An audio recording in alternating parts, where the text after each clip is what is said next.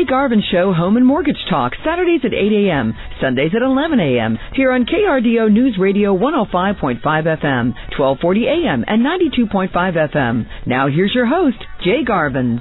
This segment is brought to you by Empire Title, Bill McAfee, your best of the best Colorado Springs gold winner.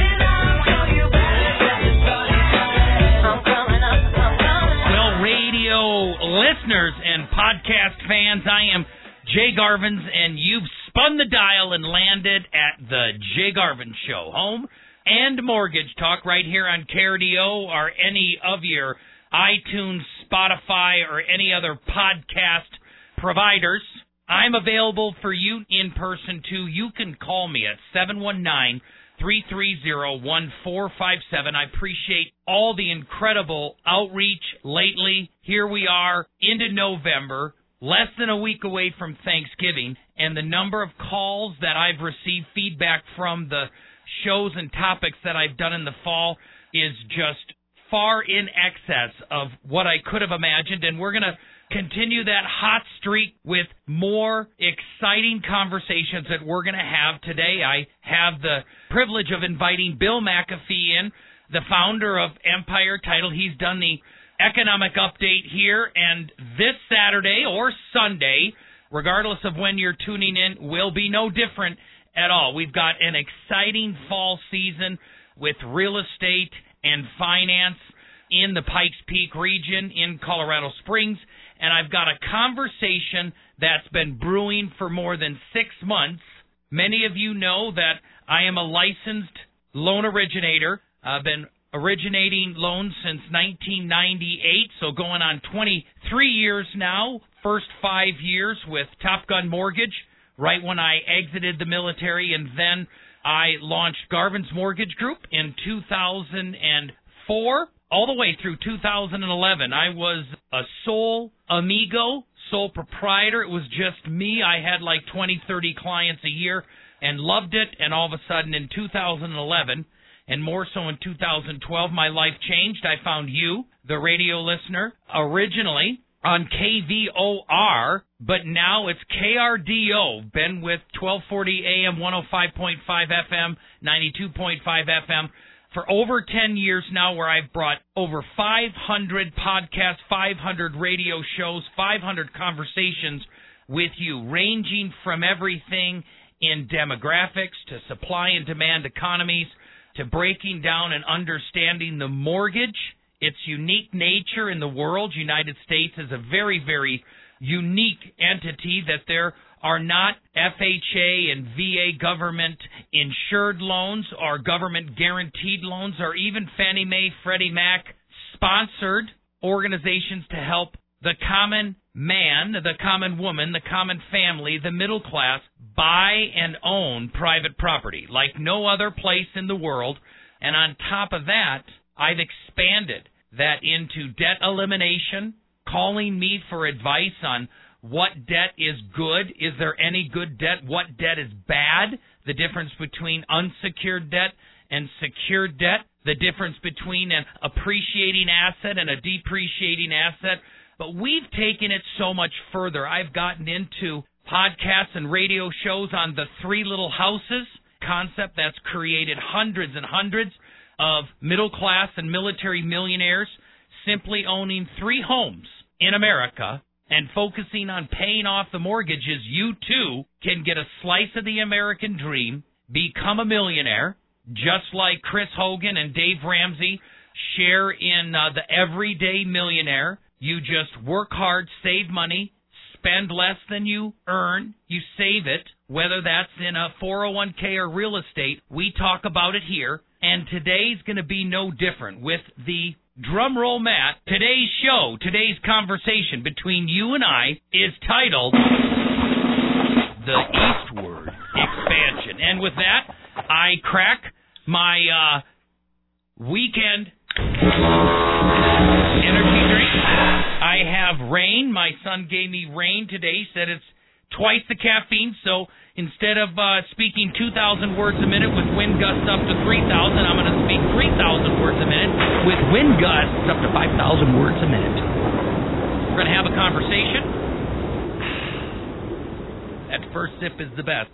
And we're going to have a lot of information about the eastward expansion of Colorado Springs. How far will we go as a city? How far will we go as a region? And how long will it last? Now, to be fair, we're going to take some time in here and go over economic numbers. We've had one of the strongest summers, if not the strongest summer and spring in the history of the Pikes Peak region. This is happening many times, many places around the country. This is happening in Austin and the expansion. This is happening in Nashville and the expansion. This is happening in Charlotte and the expansion. This is happening in in Ashland and the expansion, Indianapolis the expansion, Salt Lake City and the expansion, Boise, Idaho and the expansion, and the list just goes on and on and on. There's more than a hundred cities around this country that are expanding, but very few in a meticulous fashion like Colorado Springs. Just listen to some of this. The scope of Banning Lewis and the scope of the expansion east, I call it West Kansas. But then again, if you go north of North Academy Boulevard, I refer to that as South Denver. I'm a I'm a South Ender. I kind of live in North Pueblo, in the Broadmoor, in the Ivywild, in the uh, old West End area. But there's over 27,000 acres identified, 38 square miles east of Colorado Springs, a concept launched way back in 1988 when Raymond Lewis and Ruth Banning Lewis had a heifer range. And folks, this goes east of Mark Shuffle, east of the airport, east of Peterson Airfield, Highway 24. You know it runs through the center west of Banning Lewis and kind of exit on the northeast corner. It extends all the way south along Powers Boulevard all the way north of Woodman and then all the way south until you get to South Fountain and almost touch the freeway down below. It is unbelievable. We're going to talk about that. Is this expansion good for the city? Is it bad for the city? Is it inevitable or may it collapse like it went into bankruptcy back in 2010? What about the annexation? And more importantly, what about the real estate? What about your opportunities? How can you learn more and take advantage for your family all here wrapped up in a package with a pretty little bow just one hour talking about eastward expansion in Pikes Peak region, specifically the Banning Lewis Ranch and what's connected to it, please, during the break, give me a call at 719-330-1457. I would love to earn your business in your next purchase or refinance transaction. You can also go to churchillcolorado.com, churchillcolorado.com, look for the Colorado Springs team, and we'll be back right after these messages, continuing the Jay Garvin Show with guest Bill McAfee. Rolling, rolling, rolling, though the streams are swollen, keep them doggies rolling raw hard. You can get anything you want at Alice's restaurant. You can get anything you want at Alice's.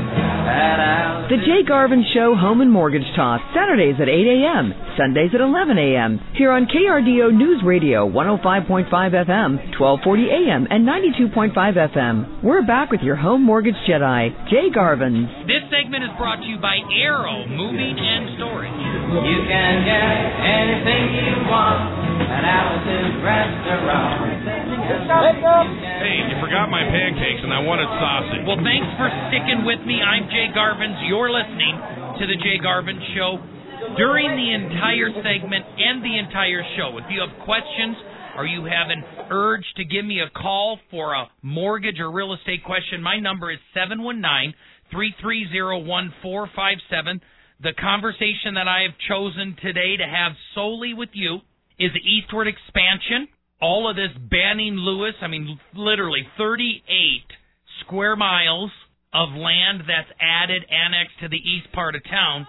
And today I've got Bill McAfee, who knows a lot about that. There's a lot of individual development projects within it. But most importantly, Bill, welcome. We're going to start with the economic update for October. What do the numbers look like, my All friend? right. You know, average price hit 510, so we hit a record ever. It's only about the third time that we've hit the highest price of the year in October Uh-huh. in history. But the two things I got to tell you that I'm watching, and and uh, that is the active listings on a 12 month running average. They have actually flattened to where they had been just dropping like a rock. In other words, the number of homes available for sale had been dropping like a rock, even on a running average, and now have flattened. Um, Okay. And so that's so what that means is the number of listings that had just been dropping off the market, off the market, off the market, now has flattened. It hasn't come up yet, but it's flattened. Now the other thing that we're going to look at is the number of sales, Yeah, and they have done ex- exactly the same thing on a long-term running average. So where they had just been climbing like a rocket, they've now flattened out. So you had the listings going down, and now they've grown flat. You had the sales going up, and now they're going flat. And sometimes they'll start coming back toward each other. When that happens on the graph, and it is starting, you're seeing the market start to stabilize already. You're seeing not near as many escalation clauses as, as, as we were seeing. Absolutely huge price decreases. The number of them, Praise not like God. big dollar, but a lot of price decreases. You know, it's uh, the Zillow thing. I gotta, I gotta talk about it. Yeah, They, uh, I'm excited. Next yeah. week, Justin and I are doing. In fact, I'm going to ask you about this because we're on the radio and we can go live. And here's a teaser. Okay. Uh, tell me if you recognize this song.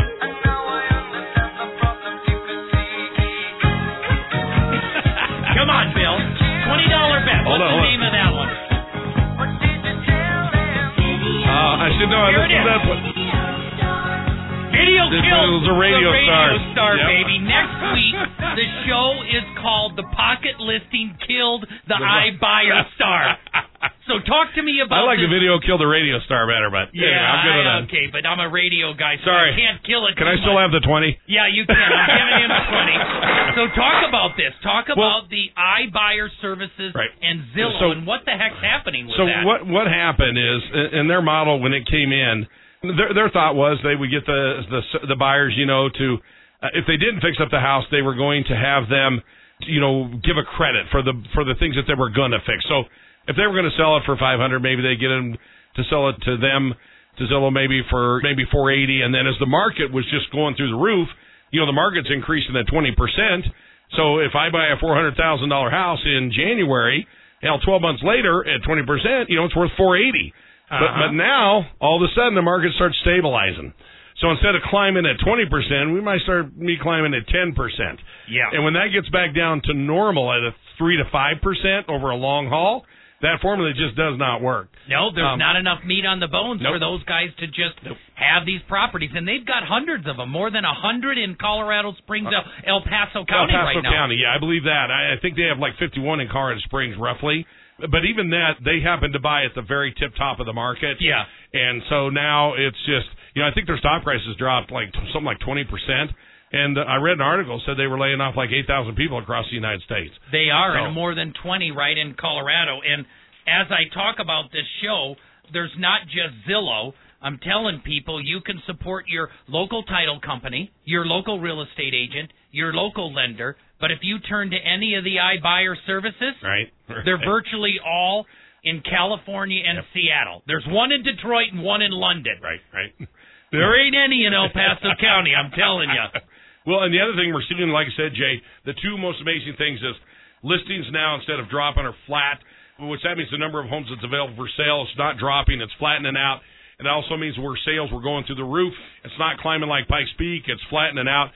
As those flatten out, it will stabilize the market, and we're seeing it. Again, we already talked about the price decreases, the the escalation charges are becoming far and fewer. And I have a good friend of mine that's an appraiser, and I met with him this morning, and he said he's definitely seeing like where stuff was going at that 15, 20 percent. Now it's around 10 or 12. You know, is what he's seeing in the appraisals that he's doing. And So- this is just so important. If you're listening and you've been discouraged about the buying market, you say it's going to go ahead and explode, or it's going to implode, or the bubble's going to pop, or I can no longer buy anymore. We will have stabilization here. You can take part of it. I'm getting buyers off season now Right. that are getting great houses, three bedroom, one bath houses back down to 270, 290. You need to call at 719-330-1457 and I can help you in that accord. Well, and we've had a little bit of a blip, you know, up in interest rates right now too, and so that's why it's critical to, you know, for them, uh, Jay, to work with you. And you know, no one knows what the rates are going to do, but it's likely they're going to float up. And so, you know, for for the buyers take advantage of of the rates absolutely while you can. Right. I it mean, gets you more buying power. Absolutely. Well, just the buying power, just in we went down to, I think we were at one point down to 2.8, 2.6 uh, was the 30 year Freddie average. And we're back. We're about 307 now, and that actually literally dropped your purchasing power about thirty thousand bucks. It has, Just and that's that. about where we're at. We're Yeah. at about 3.125, Yep. uh, which is still spectacular. Fantastic. But when it was down at 2.7, 2.8, that makes a difference. Oh, totally. Buying power just huge, and that's what I think.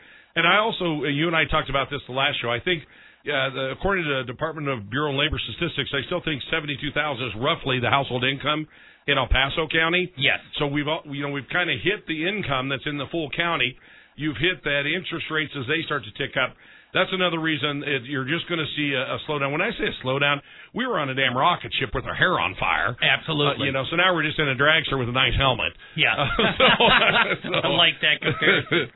Days on market, Jay, still stayed at 12. Now, It's- talk to me about that Okay. because we've got more availability. So our inventory is flattening. The the demand is flattening. So it's still going so fast. I know we're qualifying people faster than ever. What's your take on still a Right. 12 day market? I, I can absolutely answer that. Uh, we were, we have around, in fact, today I looked earlier this morning, I think it was 700 listings. I only pull this once a month. But let's say uh, we're up at a 1,000 listings is where it's at. Jay, in our market right now, if I went to buy historic norms, we should have about 3,500 homes available for sale. So we're still, even though, you know, we're not seeing the craziness, you're still going to say the days on market. It'll go up, it always does in the winter, and then come back down. But you're going to see the days on market stay fairly strong for a bit because we still, even though demand's starting to go down, we're starting to get more homes on the market, we're still undersupplied. And that's still going to keep the days on market relatively low. and that's we're at about a thousand homes on the market. Roughly, Every- yeah. every this morning I given- looked and it was a little over 700. Uh-huh. And so, you know, it, it, it's still we're still critically undersupplied according to historic norms. But what you aren't seeing is that voracious demand that was there because now what's happening is just a normal thing. Like I said, rates ticking up a little bit. I think we've hit some of the income limits for for the most majority of the county. So you're going to see it stabilize, which which where we are. But days on market, I go back to February of 15. They were 110 days on market. in February of 2015, Yep. 110 days on market. Yes. And so when you look at that, and I do anticipate the days, they will start climbing, but I think it's going to be slow. I don't think it's going to be a quick thing uh, on there. Now, and it always climbs through the winter. Days on market typically do. We'll see if this is a normal winter. The other thing that I'll bring up that's not on my stats, you know, the real estate community has had a fabulous year. I mean, it's been Record breaking. Have we ever hit 20% in a calendar No, I- year I've ever? never seen. No, we never have. Not like this. And we're going to finish out the year at around that. It's going to go down, but we're going to finish at around 20. Wow. No, well, I say this 18, but still, that's a record ever anyway. Ever. And so, yeah, it's still going to finish incredibly high. We did on our, our median sales price. We did not set a record. We were 446 on the Uh-huh. median.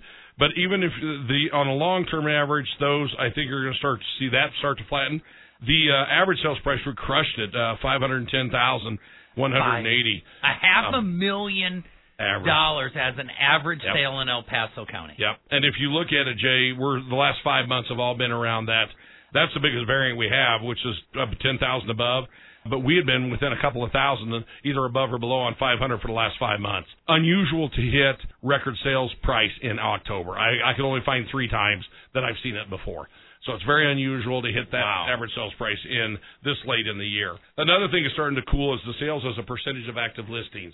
You know where we were selling like 200% of what we had. Every single Uh, month, every single month. you would have a thousand on the market and two thousand would sell in that yeah, absolutely. hmm Well, now we're looking at on an individual month, it dropped down to 156.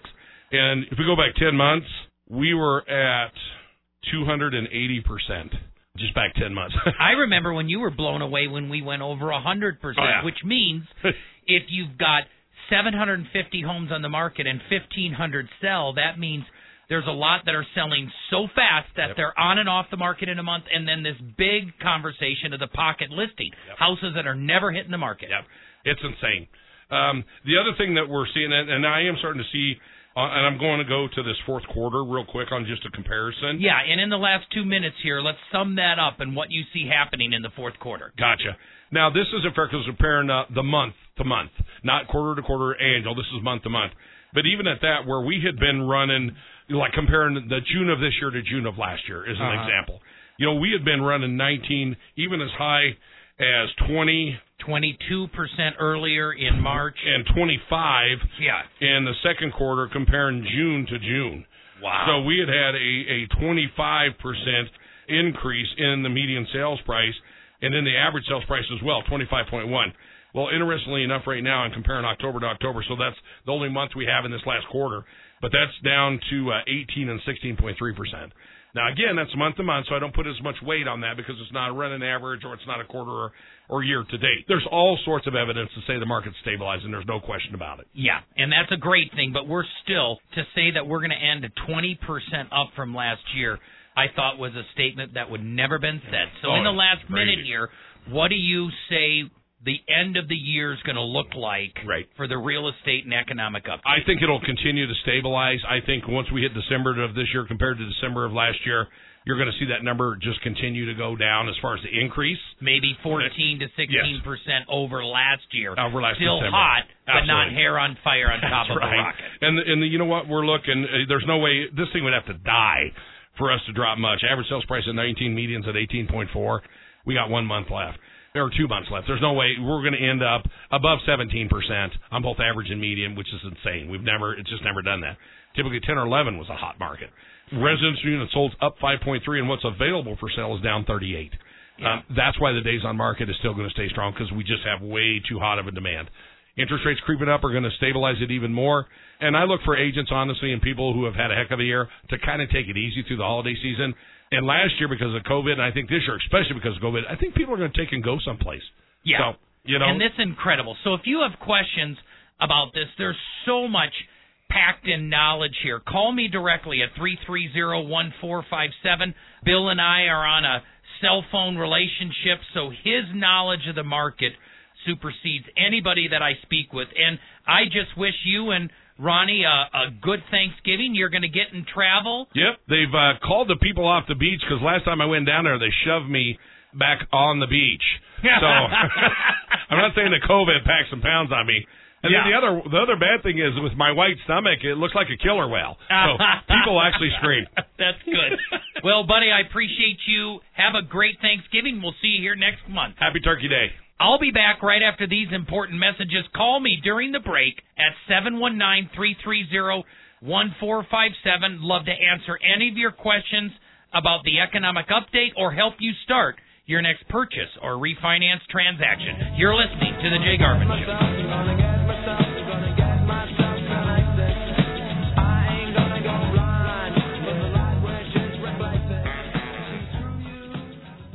trucking. Got my chips cashed in. Keep trucking.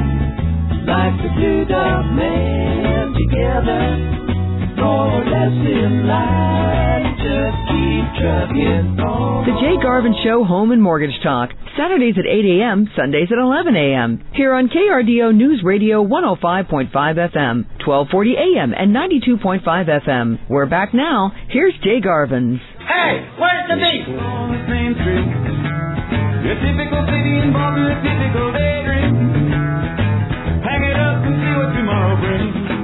Well, welcome back. You're listening to the Jay Garvin Show, and I am your host, Jay, where I'm having a conversation with you all hour about eastward expansion in Colorado Springs. See, back in 1988, and all of you listening, you can call me directly at 719 330 1457. Add information to the conversation. I don't know everything. I study but many of you as a collective body know more than me. I would love to get your input, would love to help you with a purchase or refinance transaction. I'm a licensed loan originator, right with Churchill Mortgage, an employee, a team member owned company. But this entire eastward expansion of Colorado Springs has intrigued me for years. There was conversations and articles back in 2017 and 2018 when they were going to poke and wake the sleeping giant, which was the enormous Banning Lewis project to the east of Colorado Springs. And we're talking enormous. We're talking 38 square miles, almost in a rectangular fashion, covering the entire eastern portion of Colorado Springs out at Mark Shuffle. This expands all the way up to Woodman. It expands all the way down to the Powers Boulevard just east of the new Amazon facility, all the way down the airport on the east side, Peterson Air Force Base, and you've got to kind of get Schriever on the east hand border down to the south. But this is 27 to 30,000 acres.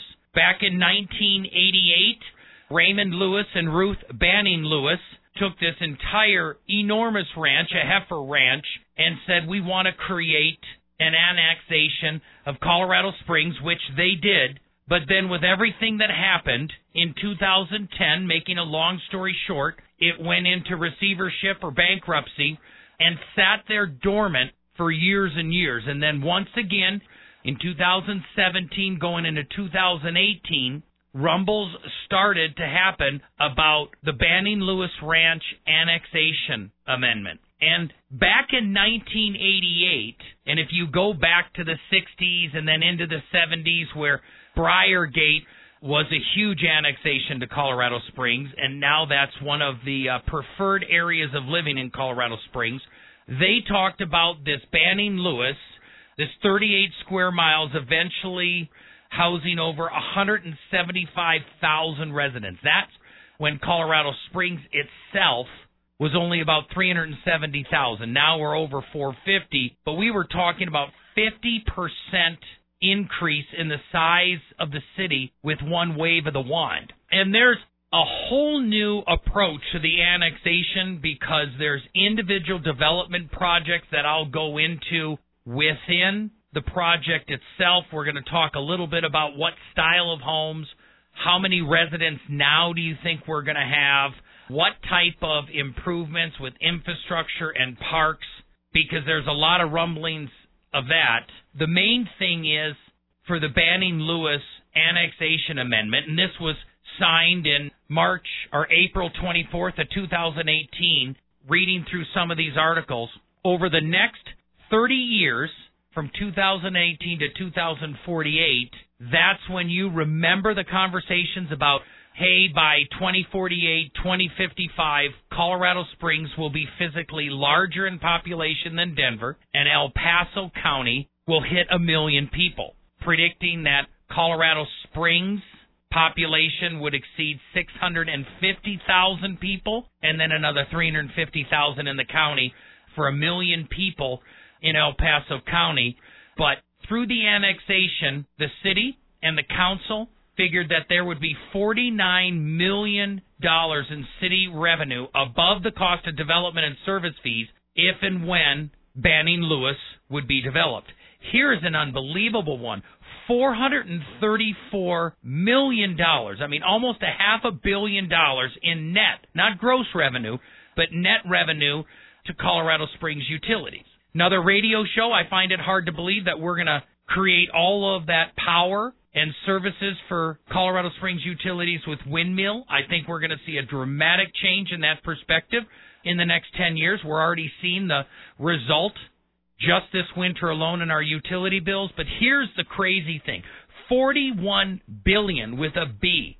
$41 billion in total economic impact by annexing that plot of land back into the city. 35,000 new jobs. And here is the incredible thing because if you look at it, without the growth itself, which is just incredible, they're saying that it would have cost Colorado Springs millions and millions of dollars of revenue that was lost. It states it in these articles here would go outside the city limits.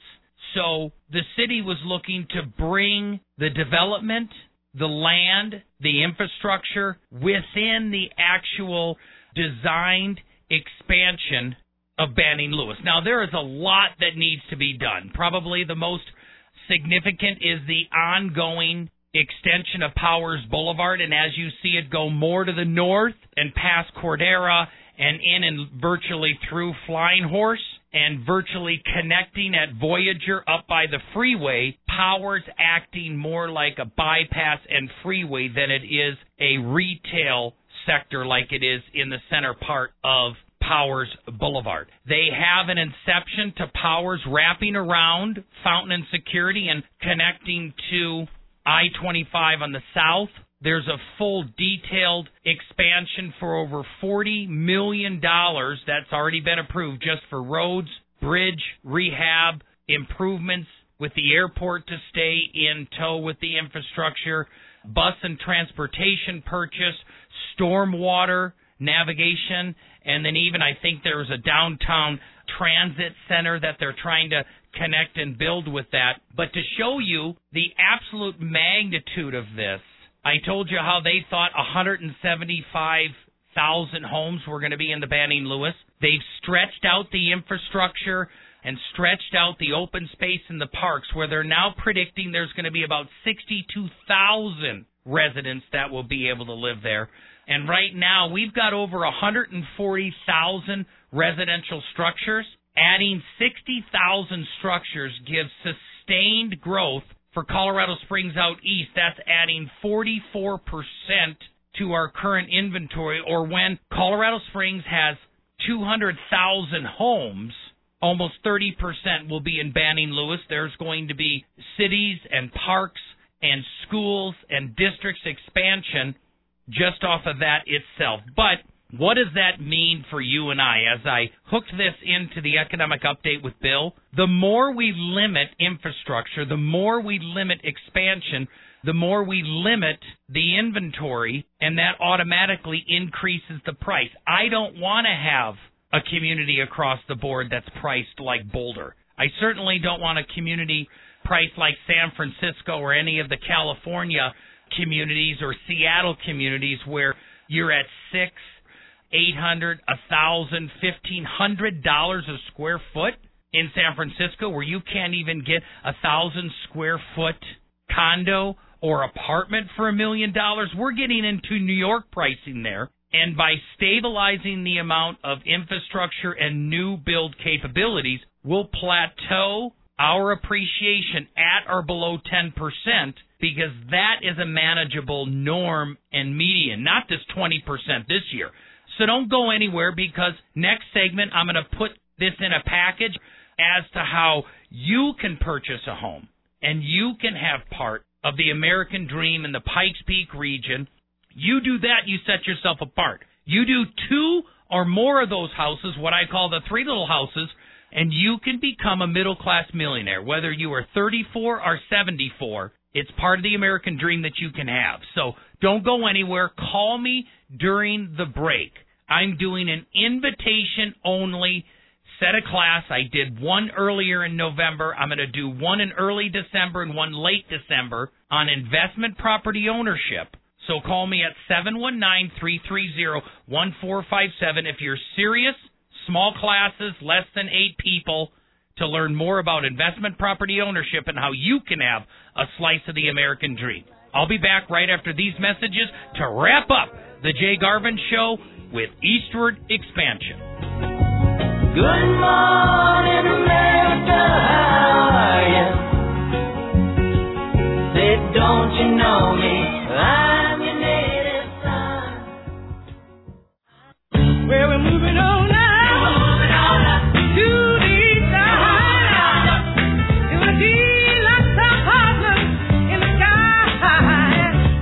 Jay Garvin Show Home and Mortgage Talk, Saturdays at 8 a.m., Sundays at 11 a.m., here on KRDO News Radio, 105.5 FM, 1240 a.m., and 92.5 FM. We're back with your home mortgage best friend, Jay Garvin. We want to pump you up. Hey, we're moving on now. To the east side. To a deluxe apartment in the sky. Well, thanks for sticking with me. I am Jay, just finishing up the hour with a conversation with just you about eastward expansion in the Pikes Peak region, specifically the Banning Lewis annexation that was brought to life again in April of 2018 with the city council vote. You can call me at 719 330 1457. The bottom line up front is with additional inventory, whatever our view of it out east, having a sustainable plan that'll take Colorado Springs out over the next 30 years will actually help stabilize our home prices because inventory, something coming available in the market, will always soften the fast escalation of price. It's a supply and demand fact. And Banning Lewis's conception came in 1988 when Ruth Banning Lewis, let's see here, I got this. Ruth Banning Lewis and Raymond Lewis said, hey, we're going to turn this enormous ranch, heifer ranch, call it whatever you want, into like a 38 square mile over 27,000 to 30,000 acres, and it was put into play. Fast forward, development was far too expensive, and by 2010, actually in receivership and bankruptcy. It wasn't until after the Great Recession, just in 2017 and now 2018, that there was actually the annexation amendment that came into place. And it's all about the dollars. It really is. By doing this, the city said we could earn $49 million of revenue above the cost of development and service fees. That Colorado Springs Utilities, which is a public owned entity, could have another $434 million of net revenue. And this one project could kind of infuse over $41 billion of total economic impact on Colorado Springs. And and we live in a homeownership economy in the United States. Why should it be any different in Colorado Springs? But when they did this annexation, instead of thinking that 175,000 folks would live there, they put in more of the open space, more of the parks, hopefully more of the infrastructure. That's beyond my scope right now. Not a lot of articles on that. But now they're projecting maybe 62,000 residents rather than 175,000. The density will be far more palatable, but it is interesting. Look at this first grandiose concept launched in 1988, right? At the, the heyday, the height of the Ronald Reagan, the trickle down economic years. Nothing happened in East Colorado Springs in the Carter administration. Nothing happened too much in the Obama administration. And it's in- interesting, back in 2017 and 18, economy exploding, who was in office, the Trump administration, and all of a sudden big and colorful and grand goals come back into play. And I believe the annexation amendment is far more palatable and makes more sense. There's micro developments now empowered within the development of Banning Lewis Ranch and 35,000 new jobs they're projecting that come with that. One of the big thing is a fear of loss. Without Banning Lewis being annexed, there is more than 2,700 jobs would be moving outside the city instead of within the city without Banning Lewis. $4.5 billion of economic development outside the city and far more splintered. El Paso County, the commissioners are phenomenal, but it's a whole different ball of wax for a city to have planned growth than a rural county. Now, 30 years of now planned sustained growth for Colorado Springs as opposed to just 10 years. There was only 6,000 acres left to be developed within the city limits of Colorado Springs. But with Banning Lewis, now we know there's 30,000 plus acres so there's not explosive growth. We're going to need to stay focused on infill development so we're not stretched. A lot of that's happening along the Academy Boulevard. The old Sam's Club is plucked up by Amazon and so forth. We need to do something with Citadel and that whole center corridor. I think it's in our City Council District 5. We need infrastructure to follow through with this. But here are some of the projects specific projects. Just here in February, Full Diversified Real Estate Group said, hey, we're going to take 23 acres that we own on the southeast corner of Constitution and Mark Shuffle, and we're going to develop that. Right about that same time, Banning Lewis Ranch, Oakwood Homes said, hey, we want to submit a concept for Village 1, Village 2, and Village 3 for about a thousand fifty eight acres and get some residential in there, but also have community parks, what they call pocket parks, what they call open space that is not developed, and then there's general open space where you have drainage and ponds and so forth. But you can go on the internet and search this stuff. There's single family, developments, there's townhomes, there's duplexes. There's something they're calling now cluster houses. This is too California for me. I'm a West Sider. I'd rather pay more for a developed lot closer to the mountains and the trails. But these cluster houses are actually houses that share a driveway. And then you know the tall skinnies. First time I saw these in a parade home about five years ago. That's crazy. They're building three story houses, a two story house on top of a two car garage, and now I just finished a development in Woodland Park. So here's the bottom line with all of this. You have another set of developments that each come in as small clusters. And this helps from the biggest takeaways of the week, and that's the fact that you have an appreciation that will slow down because we're adding more supply to the demand. That will take the heat off the west side and the south side so then people have an option out east and it gives you a chance, your adult children a chance to own a piece of the American dream right here in the Pikes Peak region that's affordable. You call me to get certified with Churchill and approval to talk about this. If you already own a home and you think you want to buy one for retirement, we're still going to see sustained growth at 10% or higher in real estate because we are one of the most sought after metropolitan areas and the jobs and income are following. So call me at 719 330 1457 or go to churchillcolorado.com. Click on the Colorado Springs team and click on my picture. And I want to help you get your slice of the American dream, whether it's on the west side, south side, north side, or Banning Lewis on the east. And as I state at the end of every show, go grow and prosper. Tell someone close to you that you love them because that's what matters in the end. Not Banning Lewis, not a house. It's just celebrating the relationships that you have. And that's going to start next week here going into Thanksgiving. Last time I'll talk to you before Thanksgiving. So may God bless you. We have a lot to be thankful for. And keep listening to The Jay Garvin Show. I'll be back next week, right after Thanksgiving. You've been listening to The Jay Garvin Show.